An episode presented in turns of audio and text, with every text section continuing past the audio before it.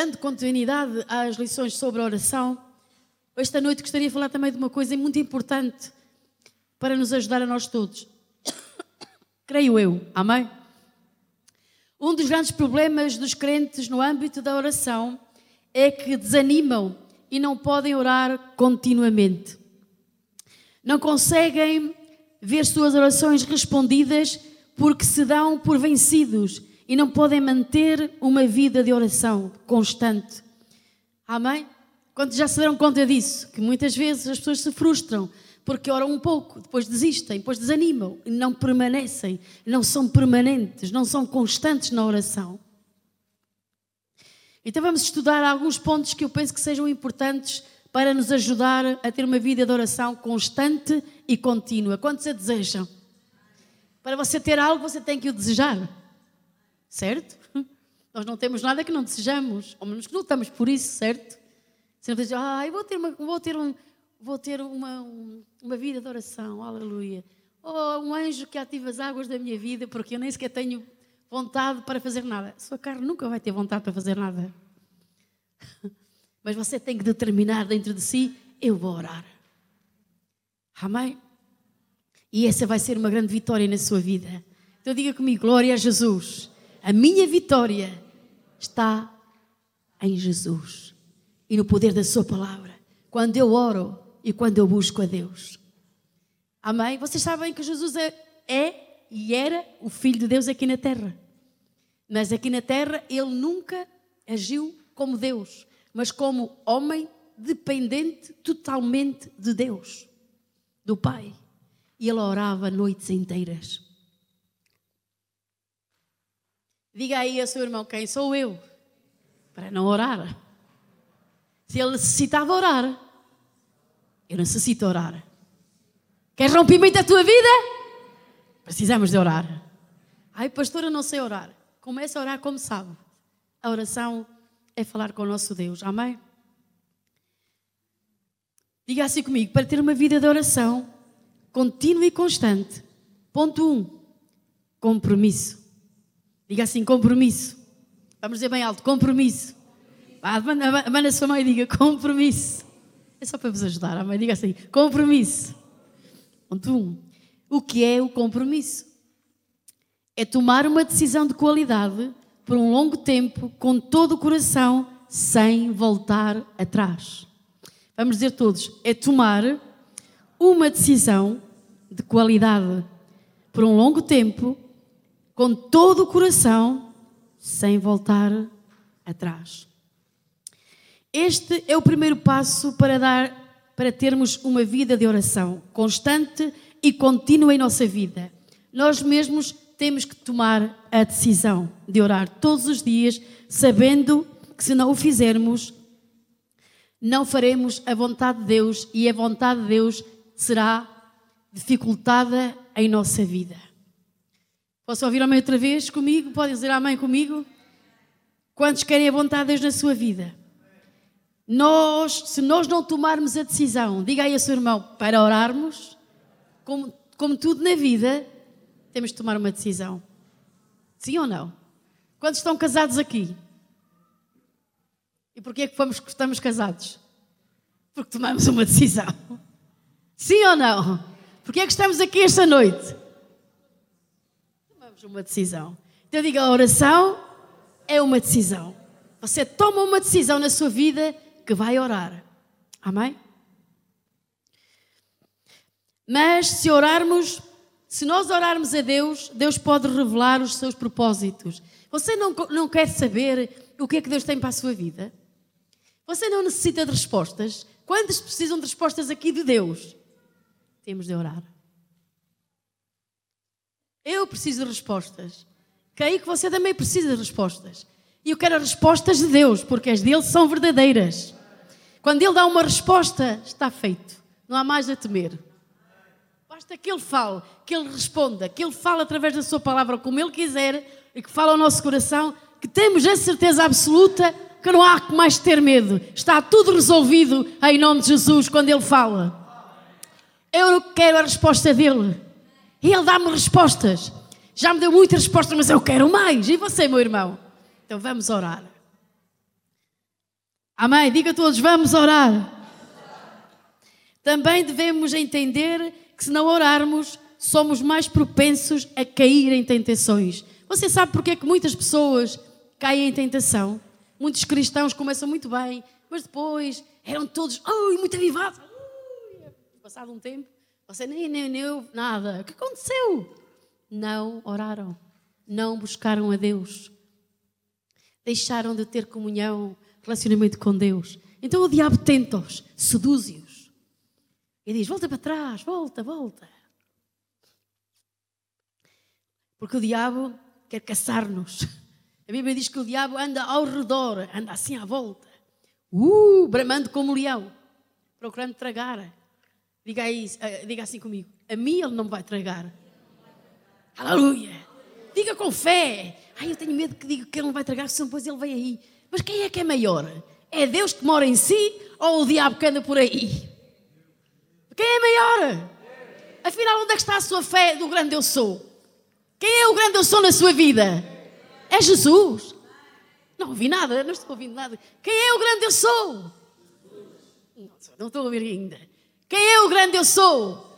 Então, se é Ele maior, é aquele que habita em si do que o diabo que está neste mundo. E mais, Jesus deu-lhe o poder para vencê-lo. Porque Ele o venceu, você o vence também.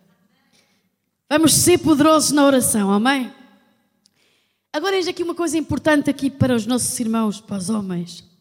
É importante numa família cristã, quando todos são cristãos, é evidente, o homem deve ser o primeiro a servir a Deus. O primeiro a louvar e a adorar a Deus. O primeiro a levantar as mãos, a dar honra e glória a Deus. Ser o primeiro a orar, o primeiro a ofertar. Isso vai provocar que a glória de Deus se derrame no seu lar, na sua casa, na sua família e vai aumentar a bênção na sua vida. Bem, mas se você, minha irmã, está aqui e o seu marido ainda não está a fazer isso, não desanime. Deus está consigo. Ore você continuamente e diga: A minha casa servirá ao Senhor. Eu quero ouvir mais entusiasmo. Ah, okay. Diga: A minha casa servirá ao Senhor. E eu servirei ao Senhor. Fala, quantos vão servir ao Senhor aqui? Comece a servi-lo em oração. Você não pode servir de outra forma melhor do que orando. Depois o resto vem da caminho. Ponto 2. Disciplina. A disciplina é um meio que nos ajuda no começo a ter uma vida de oração constante e um relacionamento com Deus.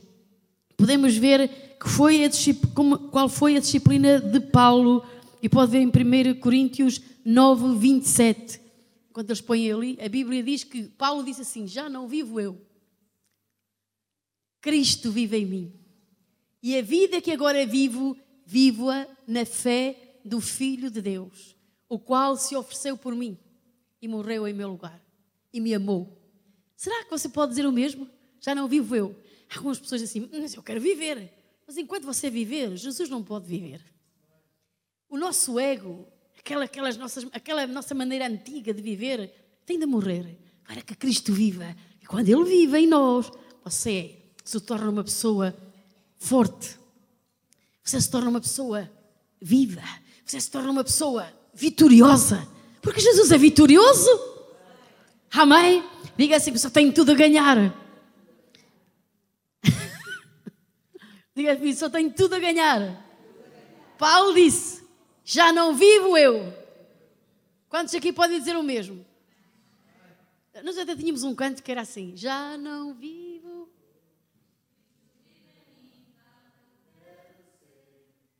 Depois cantamos a seguir. Agora deixamos.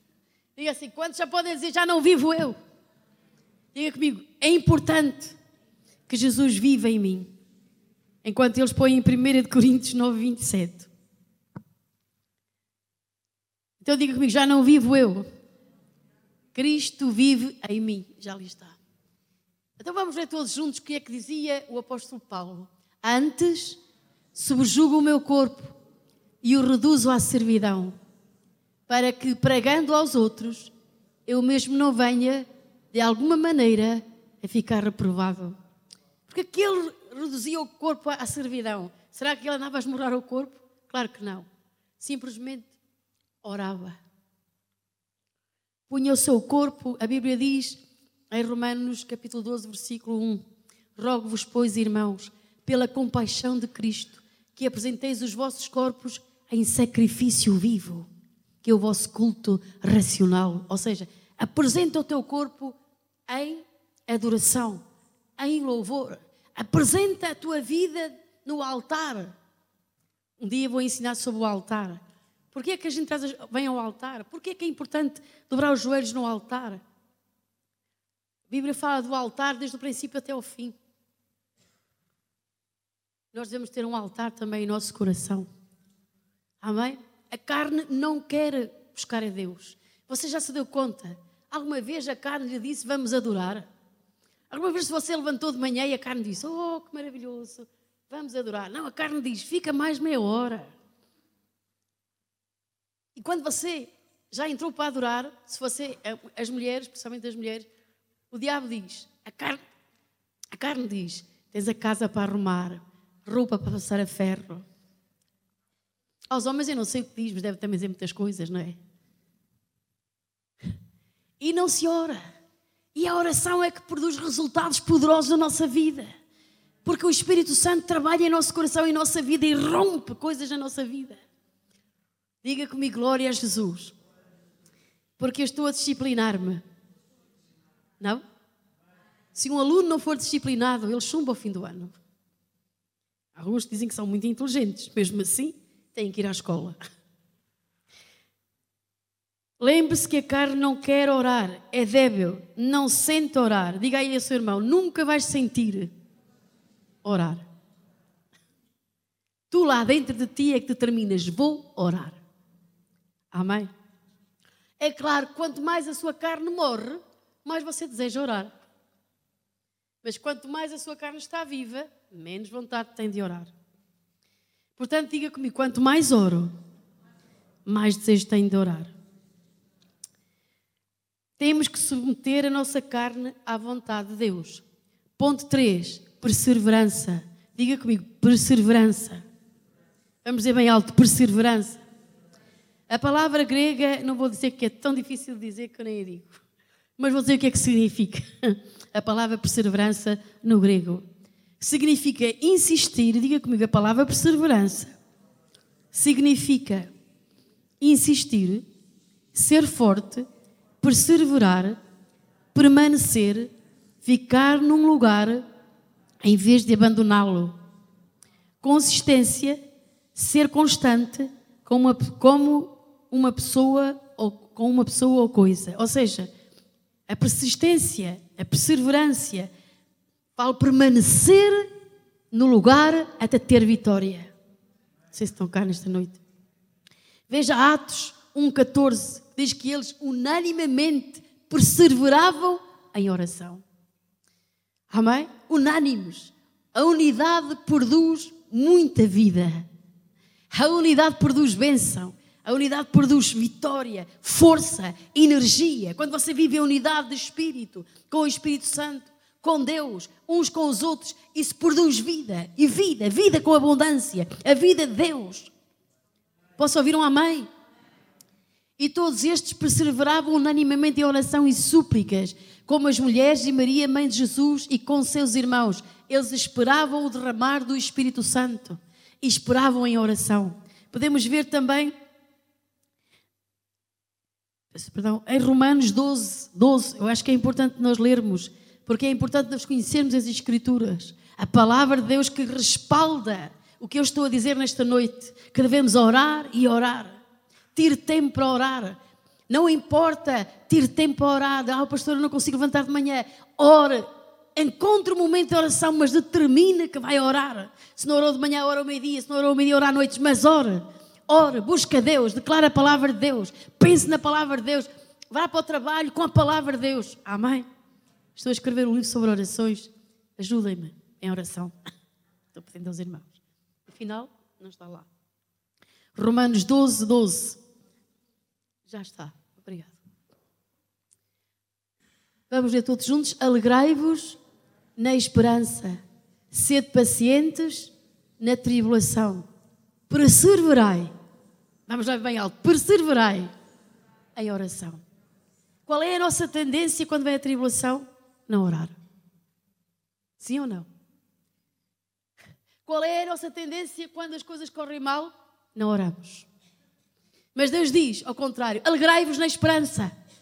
Portanto, alegra-te na esperança de que Jesus Cristo é Senhor da tua vida e pode transformar os teus problemas em grande vitória. Jesus pode transformar a maldição em bênção. Para ser pacientes na tribulação, perseverai. Ou, ou, ou seja, não pares de orar, continua a orar. Amém? Existem três coisas, ou três grandes inimigos do crente. Os irmãos querem saber quais são? Vá lá. Quantos querem saber? Obrigado por todos os que querem saber nesta noite. Diga assim: glória a Jesus. Três inimigos do crente. Nós temos inimigos. Carnais, não? Invisíveis. E até nós próprios temos inimigos dentro de nós. Temos que correr com esses. É mais fácil de correr com eles? Às vezes é mais difícil. Vamos ver três? Posso dizer, irmãos? Quantos querem mesmo saber? Quantos estão empolgados para saber? Eu quero saber, porque eu quero ser vitorioso e vitoriosa. Então, eis o primeiro: o orgulho. O orgulho é um grande inimigo do ser humano. É o pecado que dá origem a todos os outros pecados. Foi por causa deste pecado que Lúcifer, Satanás, foi expulso do céu, porque ele ficou orgulhoso pelo quem ele era e queria tomar o lugar de Deus. Foi expulso do céu por causa do orgulho. Diga, o orgulho é o inimigo do ser humano. É por isso que a Bíblia diz que aquele que se orgulha, que é soberbo, que é independente, que não precisa de Deus, eu sou. Deus resiste aos soberbos. Deus resiste-lhes. Porém, ao contrário, dos outros que se humilham e vêm à presença de Deus. Ajuda-me, Senhor. Eu não consigo sozinho. Preciso de ti. Tem misericórdia de mim. Deus exalta. Estão cá? Deus diz: Eu vejo o teu coração. Eu vou exaltar-te. Aleluia. Diga comigo: Obrigado, Jesus. Porque tenho o teu coração. Quantos podem dizer: Eu tenho o teu coração nesta noite? Porque Jesus é manso e humilde. Amém? Outro, outro inimigo do homem é o temor. Diga comigo, outro inimigo do cristão é o medo. Não é propriamente o medo, é o temor. Diga comigo, o temor. O temor é um espírito que paralisa e nunca te deixa triunfar na vida. Se conheces, se conhece também como temor ao fracasso, ao medo do fracasso. Hoje em dia há muitos crentes paralisados pelo medo pelo que necessitam de ser livres. Amém? A falta de perseverança é outro inimigo. Diga comigo: inimigos do crente. Orgulho, temor, falta de perseverança. Ora, escute bem: enquanto o orgulho dá origem a qualquer pecado, o temor amarra e paralisa, e a falta de perseverança imobiliza e não deixa continuar. Vou dizer isto outra vez. Diga comigo para que fixe bem isto, para que seja livre disto. Diga comigo, é, diga comigo. A falta de perseverança é um inimigo. Agora diga, enquanto o orgulho dá origem a qualquer pecado, o temor amarra e paralisa e a falta de perseverança imobiliza e não deixa continuar. Esse é um dos grandes inimigos do crente. Porque se você tem orgulho, o orgulho dá origem ao pecado. Logo, não tem possibilidade de se manter na presença de Deus. Se deixa o temor, você fica amarrado e paralisado e não consegue, e não consegue fazer nada. Se não é perseverante, não permanece no lugar onde começou. Começou a orar, mas logo vai desistir. Portanto, isso será uma grande derrota para o inimigo, para a nossa vida. Portanto, temos que nos livrar disto, amém? Há muitos projetos e metas e propósitos não terminados em muitas pessoas, porque elas não são perseverantes. Elas começam um projeto, têm um propósito, mas nunca o levam ao fim, porque não perseveram. Diga comigo, necessitamos perseverar. Você tem essa necessidade? Muitas pessoas começam algo, desanimam por algum obstáculo ou circunstância e não continuam por falta de perseverança. Meu querido irmão, a perseverança nos leva à vitória. Posso ouvir um amém? Quando uma pessoa persevera, não importa as, uh, os obstáculos, ela vai removê-los ou vai vencê-los ou vai removê-los do seu caminho, mas ela vai em frente porque ela persevera, persevera e vai ter a vitória. Posso ouvir um amém? Portanto, a inconstância é um grande mal. A palavra nos ensina que devemos perseverar na oração, na doutrina, na graça, na, na palavra e cumprir e fazer o bem. Diga aí ao seu irmão: nós fomos chamados a fazer o bem. A Bíblia diz: vencei o mal com o bem. Você não foi chamado para fazer o mal, você foi chamado para fazer o bem. Então diga comigo: venço o mal com o bem. Estão cá? Estão cá nesta noite?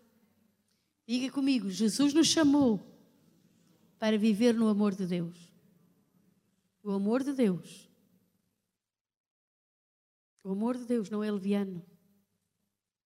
O amor de Deus não se preocupa só consigo mesmo, com os seus próprios interesses. Esse não é o amor de Deus. Vou-vos dizer algo importante. Se você quer ser uma pessoa vitoriosa, você tem que ser uma pessoa de reino. Vocês estão cá.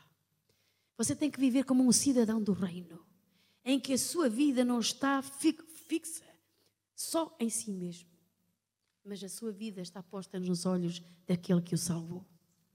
E se deixa encher da compaixão e do amor de Deus. Porque quando você está cheio do amor de Deus, você já não pensa em si mesmo, você pensa nos outros também. Porque quando nos tornamos egocêntricos, nós não podemos ver a glória de Deus. Vocês estão cá. Se tudo o que você vem à casa de Deus ou na sua vida pessoal está tudo concentrado em si mesmo. Você não consegue ver quanta dor há à sua volta. Quanta necessidade há à sua volta. Você não consegue dar. Você não consegue perceber. Porque tudo é você e você. Você não conhece o coração de Deus. Porque o coração de Deus está cheio de amor. Está cheio de compaixão. Sabe? Deus Sabe que uma pessoa, se não aceitar Cristo, ela está perdida eternamente. Mas Ele ama os pecadores. Ele não ama o pecado, mas Ele ama os pecadores. Ele ama-os. Não sei se estão cá. Ele ama-os. Então, nós, filhos de Deus, temos que ter este amor. Este amor é capaz de suportar qualquer coisa. O amor de Deus também nunca falha. O amor de Deus é sempre vencedor. Nunca viu Deus, Deus perder alguma coisa. Deus sempre vence. E Deus é amor. Deixe-se encher do seu amor, da sua presença. Mas não é longe dele. Não é longe dele que você é um vitorioso. É na sua presença. É na sua presença, é adorando o seu nome, é buscando o seu rosto que você vai encontrar a solução, mas você também vai ser transformado em sua presença. Eu posso ouvir um amém nesta noite. A igreja não pode estar firmada, olhando só para si mesmo. Não. Nós temos que estar cheios desse amor. E vou-lhe dizer, por vezes, quando você está a dobrar os seus joelhos por outra pessoa, por vezes, quando o seu coração está cheio de ternura, cheio de compaixão, porque alguém está enfermo, porque alguém está numa situação difícil, e você já se esqueceu de si mesmo e dobra os joelhos e diz: Pai, tem misericórdia, intervém com o teu poder, declara a tua cura, declara vida sobre essa pessoa. Sabe que mais? Deus automaticamente está levantando alguém que está orando por si. Porque Deus é bom, Deus é amor, Deus nos ama. Mas nós temos que ter atitudes que demonstrem esse amor. O amor não é passivo, o amor expressa-se.